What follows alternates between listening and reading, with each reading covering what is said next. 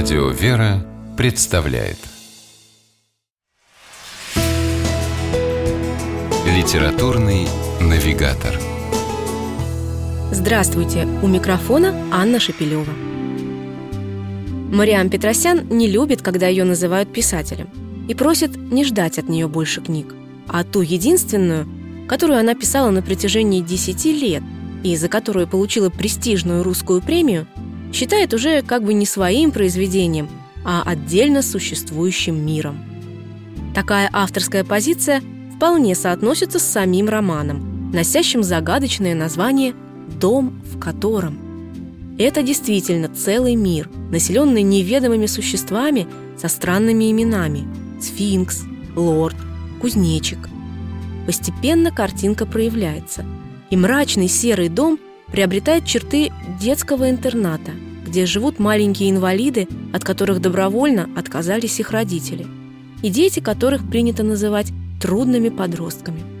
Они обитают в стаях, то есть в группах, иногда попадают в могильник, больницу, а порой оказываются жертвами злой акулы, директора интерната.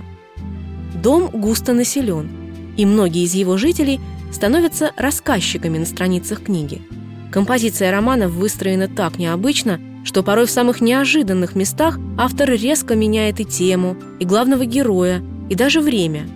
В доме прошлое легко становится будущим, а настоящее как будто застывает, повиснув в воздухе. Но все же роман Мариам Петросян «Дом в котором» не игра пустых форм. Скорее, он чем-то напоминает калейдоскоп, когда из хаоса и беспорядка вдруг возникает четкий и яркий узор – так, например, на протяжении множества страниц мелькает по всем признакам проходной персонаж с обидной кличкой Горбач.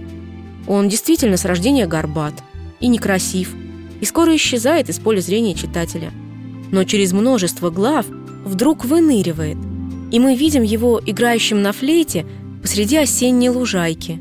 Узнаем, что он пишет трогательные стихи и любит Диккенса, и что кроме неблагозвучной клички Горбач, обитатели дома – часто называют его ангелом и говорят, что его горб – это сложенные за спиной крылья. И все же проблема детей-инвалидов и сирот не главная в книге. О том, что речь идет именно о них, читатель вообще узнает весьма опосредованно. Сквозь пространственно-временные наслоения повествования, пожалуй, отчетливее всего проступает мысль о том, что неблагополучные жизненные обстоятельства совсем не обязательно превращают хрупкое юное существо в чудовище – Бывает и наоборот, помогает сформироваться настоящей личности. Возможно, именно об этом в столь оригинальной и причудливой форме попыталась сказать Мариам Петросян в своем романе «Дом в котором». С вами была программа «Литературный навигатор» и ее ведущая Анна Шапилева. Держитесь правильного литературного курса.